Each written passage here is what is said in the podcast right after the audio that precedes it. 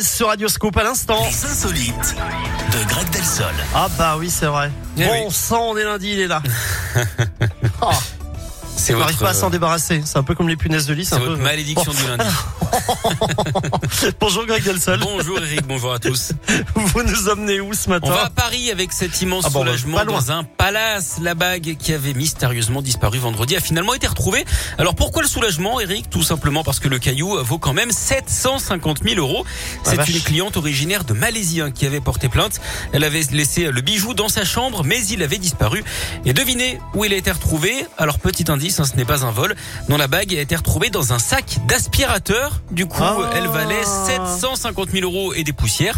Alors, euh, si elle ne l'avait pas retrouvée, elle aurait sans doute engagé un avocat, hein, cette Malaisienne.